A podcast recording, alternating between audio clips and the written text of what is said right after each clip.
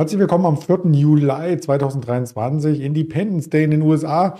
Wir sind auch unabhängig, zumindest in der Berichterstattung. Mein Name ist Andreas Bernstein. Im Auftrag von Traders Media GmbH möchten wir auch heute wieder spannende Themen zusammen mit dem Daniel Saurens darbieten.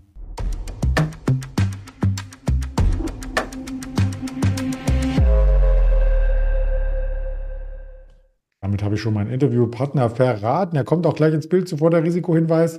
Denn das, was wir sagen, ist keine Handelsempfehlung, keine Anlageberatung, nur objektive Darstellung der Börsenfakten. Und da ist der Daniel auch schon. Hallo Daniel. Schönen guten Dienstag. Dienstag, genau. Spaß am Dienstag könnte man meinen, aber so spaßig ist es eigentlich gar nicht. Wir haben gestern erst einmal fast alles zurückgebaut, was wir am Freitag gewonnen haben. Also irgendwie äh, sah es aus, als ob der Markt dann doch kein Momentum mehr zum Monatsstart hat. Er hat schon sein Pulver verschossen am letzten Tag des Monats, des Quartals, des Halbjahres. Oder wie siehst du das? Na gut, wir kommen aus einem bockstarken Halbjahr raus. Es war an der Nasdaq ja vor allen Dingen herausragend, äh, so gut wie seit Ewigkeiten nicht. Und auch für den DAX war es natürlich ein brillantes Halbjahr. Ähm, man sieht, äh, wenn du noch mal eine Grafik zurückgehst, natürlich, äh, was mit dem Start eines neuen Halbjahres passiert. Denn äh, Anleger haben ja letzte Woche nochmal zugeschlagen bei den großen Techs. Äh, das hat man zeitweise auch bei Nvidia beispielsweise gesehen. Warum? Ich will ja dann äh, meinen Kunden zum Ende des Halbjahres zeigen, dass ich bei den tollen Stocks dabei war. Also da nochmal ähm, sozusagen auf die Gewinner drauf. Und jetzt sieht man, es beginnt das zweite Halbjahr. Und was passiert? Im DAX schön zu sehen. Eine Vonovia steigt, eine LEG steigt in den Nebenwerten, eine Aroundtown steigt, eine TAC Immo steigt. Also die Loser des ersten Halbjahres und der letzten zwölf Monate sind jetzt vorne. Das hat natürlich auch ein bisschen Hintergründe äh, mit dem Gebäudeenergiegesetz und allem, was dazugehört. Aber schon erstaunlich, dass äh, jetzt mal die äh, Verschmähten ganz, ganz vorne sind.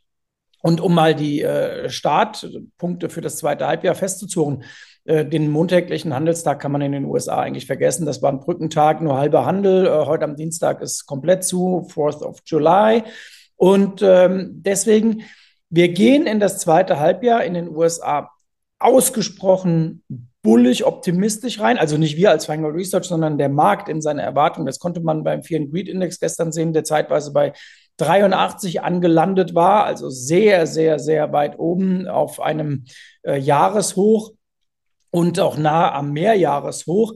Und man kann es auch an der Volatilität sehen. Ich habe eben mal geguckt, wir sind im VDAX bei 13,69 Punkten. Der VX sieht nicht viel anders aus. Also Vola-Prämien bleiben völlig im Keller und gleichzeitig sind wir ganz oben auch bei den, äh, bei den Zinsen und damit äh, bei T-Bond oder bei Bund Future eben äh, in den entsprechenden Regionen. Also die Ausgangslage fürs äh, zweite Halbjahr ist äh, ja, äh, durchaus äh, spannend. Und hinzu kommt, dass die zwei Wochen, in denen wir jetzt sind, ähm, das könnte das Ganze dann nochmal in weiteren Exzess treiben, sind seit 1924, glaube ich, in der Messung äh, mit die besten Börsenwochen des Jahres, also die ersten zwei Juliwochen. Ähm, so viel mal auch zum Thema Sell Mango Bay. Also das sind zwischenzeitlich starke Wochen dabei und die jetzigen äh, gehören dazu. Und dann gucken wir mal, äh, wie lange das durch den Sommer trägt. Wir haben ja im Juli jetzt noch Zinserhöhungen, die wohl bevorstehen. Die letzten Wirtschaftsdaten in der vergangenen Woche waren so bockstark, dass man fast davon ausgehen muss, äh, dass die Fed nochmal nachlegt. Und äh, in letzter Zeit konnte man auch sehen, was den Aktienmarkt getrieben hat, vor allem die Nasdaq. Es war nicht mehr äh, unbedingt äh, so, dass schlechte Wirtschaftsdaten gut waren, weil im ersten Quartal galt ja die Losung, schlechte Wirtschaftsdaten sind gut, weil dann stoppen irgendwann die äh, Zinserhöhungen und dann geht das alles nicht mehr so weit. Jetzt hat man sich mit den Zinserhöhungen erstmal arrangiert und auch gesagt, oh ja, Rezession für dieses Jahr preisen wir aus und dafür aber gesagt, ja gut, dann brauchen wir aber starke Wirtschaftsdaten, damit das aktuelle Level bei den ähm, Gewinnen der Unternehmen passt. Also starke Wirtschaftsdaten sind jetzt wirklich gut für die Börse im Moment. Ich weiß, Klingt alles wahnsinnig kompliziert, wird noch komplizierter ab nächster Woche, wenn die Quartalsaison in den USA beginnt, denn da wird man sehen, was ähm, Erwartungshorizont und das, was rauskommt, dann ähm, zusammen bewirkt. Als Ossi kann ich ja nur sagen, der Spruch muss eigentlich heißen, uh, go in July and uh, go away oder so. Uh, in July, oder? Ist das nicht so ähnlich? Äh, ich weiß nicht, worauf du hinaus willst, aber Ja, äh, Sell ich, in May ist ja statistisch Quatsch, weil der Höchstpunkt auf dem Juli liegt. äh, so könnte man es äh, wohl sagen. Das, äh, ja, das wäre dann der Hoffnungslauf äh, für den Sommer. Der Bacon of Hope, wie unsere Außenministerin sagen würde. Da schauen wir mal. Du hast schon die Zinsanhebungen angesprochen, die dürften seitens der EZB ja ebenso kommen. Hilft das jetzt den Banken oder nicht? Die Deutsche Bank ist schon wieder am Umstrukturieren. Ja, wie oft äh, strukturiert die Deutsche Bank eigentlich um, fragt man sich. Ähm, hinter den Kulissen hört man immer wieder, dass äh, das Finanzministerium und das äh, Kanzleramt ja eigentlich gar nicht so unhappy wäre, wenn die Deutsche Bank so fit wird, äh, dass man sich irgendwann doch mal wieder mit einer Fusion mit der Commerzbank ähm, beschäftigen könne, weil man starke Geldinstitute in Europa will. Also das sind Rumors, die immer mal wieder durchkommen. Äh, die beiden Aktien hatten eine gute Phase, dümpeln jetzt so ein bisschen vor sich hin. Ja, äh, das Zinsgeschäft und vor allem die Marge, das sieht gut aus und ähm, das Langfristrating der Deutschen Bank wurde von Fitch, genau zeigst, ähm, jüngst auch nach oben genommen.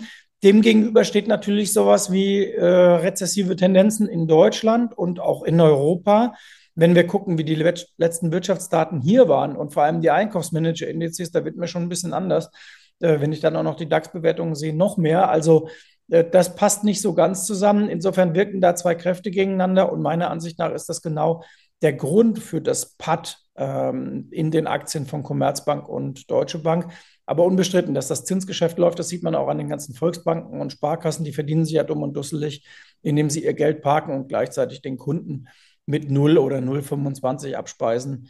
Äh, so kann man natürlich auch Geschäft betreiben, aber da gilt jeder selbst schuld, der es mitmacht.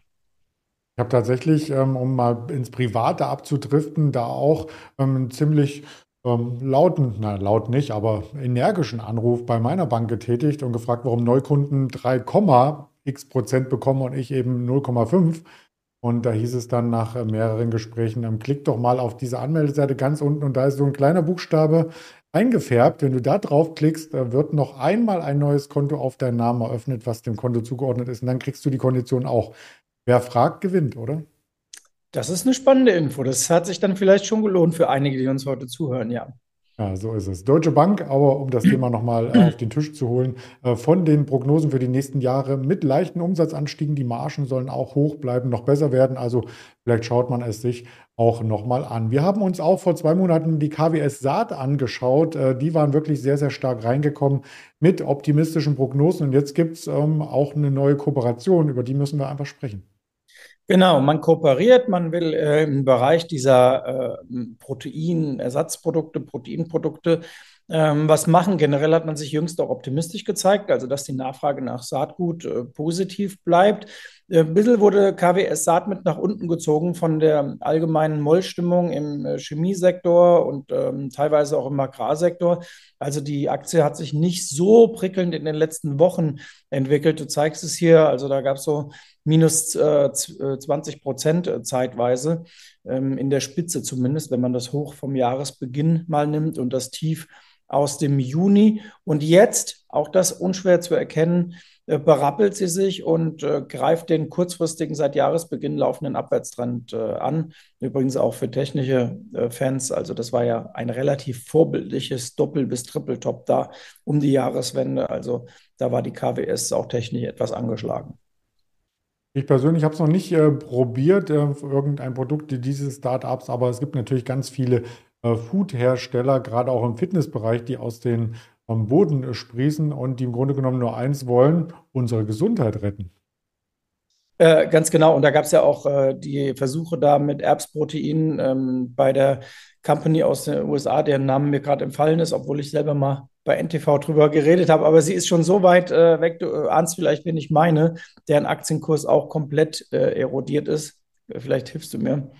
Ähm, aber ich komme noch drauf im Laufe unseres Gesprächs. Auf jeden Fall, äh, die Anbieter haben generell nicht so viel Erfolg damit. Warum? Weil eben äh, die Markteintrittsbarriere wohl nicht allzu hoch ist. Ähm, ich rede hier ähm, von den Burgern, die du natürlich auch dann und von den Fleischersatzpatties, die du auch bei Lidl und Aldi überall kaufen kannst.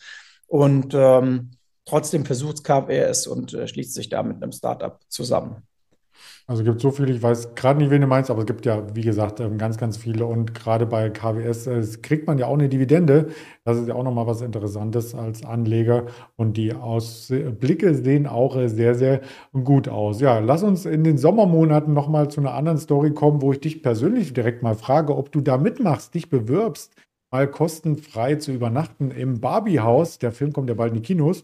Und da wurden ja auch schon Teile von Wolf of Wall Street äh, gedreht. Tatsächlich, das Haus gibt es in Malibu und da kann man sich jetzt einmieten.